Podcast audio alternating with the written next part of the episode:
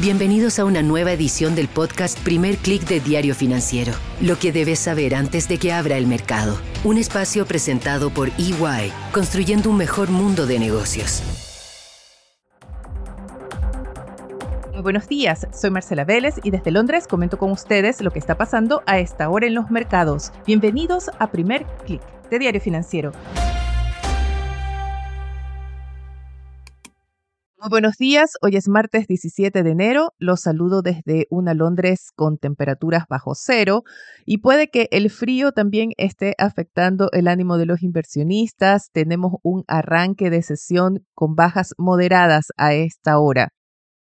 Esta es una sesión que va a estar marcada por las cifras que llegan desde China, por el arranque oficial del Foro Económico Mundial en Davos y también por resultados de más bancos y grandes empresas. Pero antes de hablar de cada uno de estos temas, veamos qué está pasando con las bolsas a esta hora. En Asia tenemos una sesión mixta, son las acciones japonesas las que están liderando las alzas con un avance de 1,23%. Por el contrario, las acciones chinas caen con fuerza, sobre todo en el Hang Seng. En Europa tenemos una sesión más bien de bajas moderadas. El stock 600 pierde a esta hora 0,23%.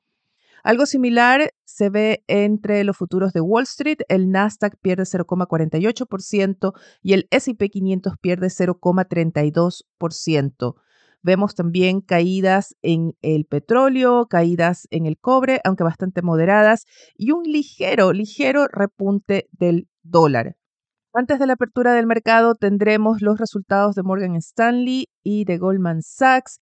Tras el cierre tendremos las cifras de United Airlines. Además de los resultados de empresas, los mercados también estarán pendientes de las palabras del presidente de la Fed de Nueva York, John Williams, que podría dar más luces acerca de lo que viene en la Reserva Federal, aunque la verdad a estas alturas ya los miembros de la Fed se repiten y repiten en el mismo mensaje y es que el ajuste monetario todavía tiene camino por recorrer. Algo similar dijo ayer el economista jefe del Banco Central Europeo, Philip Lane, y quizás es a sus palabras a, lo que están reaccionando esta mañana los inversionistas europeos.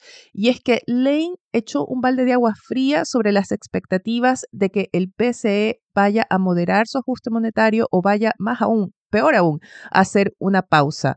Lane aseguró que las tasas tienen que subir a niveles aún más restrictivos para controlar la inflación cifras mejores a las esperadas en los índices de precios de Francia, España a diciembre habían alimentado estas expectativas de una pausa en el ajuste monetario.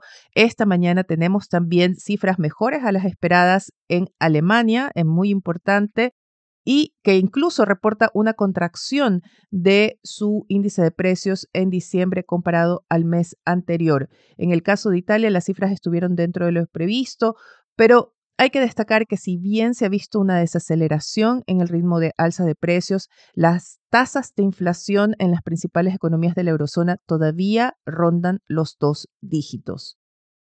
La pregunta que pesa sobre el mercado es hasta dónde llegará el ajuste monetario y si los bancos centrales pararán las alzas de tasas o darán una marcha atrás en su línea de política monetaria lo suficientemente pronto para evitar una recesión. Si vemos qué están proyectando las empresas, la respuesta a esa pregunta es no. EY entrevistó a 1.200 CEOs de grandes empresas con sedes en América, Europa y Asia. En el caso de Latinoamérica, fueron empresas basadas en Brasil y México. Los resultados son muy decidores. Un 98% de los CEOs, es decir, casi todos, prácticamente todos, esperan una recesión. Lo más importante es que más de la mitad está previendo que la recesión va a ser más grave, más profunda que la registrada durante la crisis financiera de 2008-2009. La inflación, las tasas de interés que encarecen el dinero, encarecen las condiciones de financiamiento, aparecen como el principal riesgo para los negocios, pero también los factores geopolíticos. La encuesta revela que al menos tres cuartos, es decir, en torno a un 76% de los encuestados, está deteniendo o postergando decisiones de inversión debido a los riesgos geopolíticos.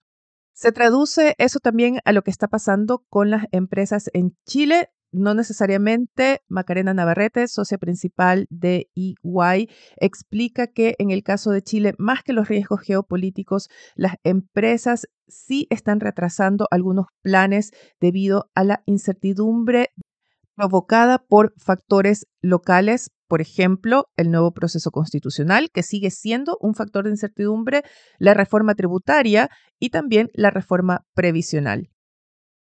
Destaco este informe de EY hoy porque refleja lo que está pesando sobre el ánimo de los participantes en el Foro Económico Mundial en Davos. La inflación, una posible recesión producto del ajuste monetario son los temas que están dominando las conversaciones en la primera jornada del foro. ¿Y qué rol juega China? Para algunos, China va a ser el gran motor que ayudará a la economía global a evitar una recesión profunda en 2023. Hay mucho optimismo en torno a la reapertura de la economía asiática y Beijing trata de confirmar o de alimentar ese optimismo con cifras mejores a las esperadas para su cuarto trimestre, especialmente para lo que fue el mes de diciembre. Según el gobierno chino, la rápida reapertura ocurrida en las dos últimas semanas de diciembre fueron suficientes para llevar a una expansión de 1.3% en la producción industrial. La cifra marca una desaceleración desde noviembre, pero supera por creces lo que esperaba el mercado. Más importante, China también reporta que la economía prácticamente se mantuvo estable en diciembre, no creció, pero tampoco se contrajo, lo que cambia o contrasta, perdón, con las expectativas de una contracción de 0,8% que esperaba el mercado. También se reportó una caída menor a la esperada de las ventas de retail y se reportó incluso una baja en la tasa de desempleo a ese nivel de 5,5% que es considerado como el tope máximo de la tasa de desocupación que puede aguantar Beijing. El reporte también incluyó una tasa de expansión de 3% para 2022. Es una cifra mejor a la esperada, es una cifra, sin embargo, que se ubica debajo del objetivo de 5,5% que se había impuesto Beijing.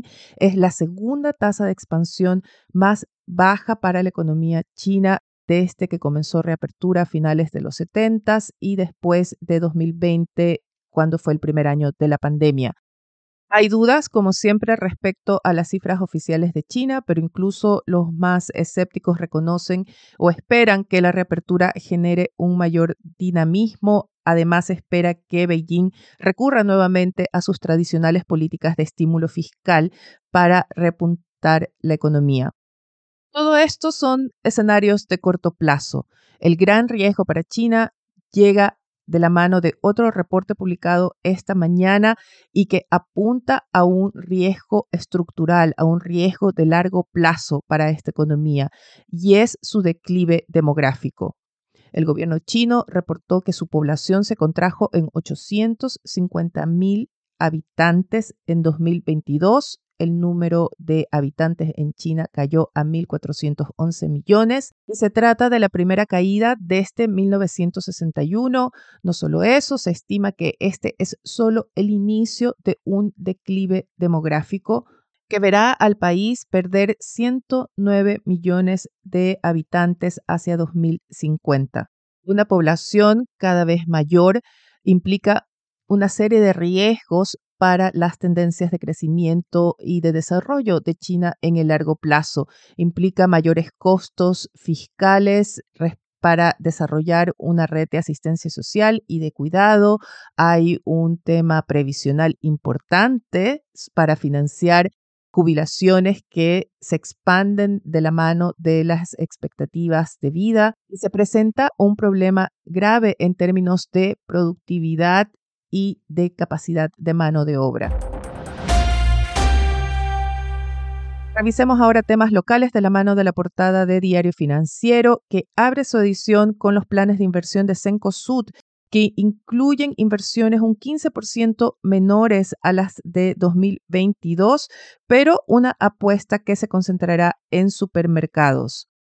Muy importante para los afiliados a ISAPRES, este tema llegó ayer al Comité Político de la Moneda y Diario Financiero reporta que se analizan medidas para resguardar a los afiliados en caso de quiebra.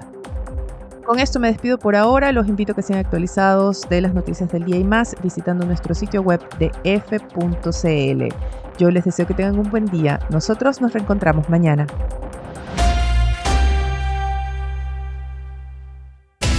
Esto fue el podcast Primer Click de Diario Financiero. Lo que debes saber antes de que abra el mercado.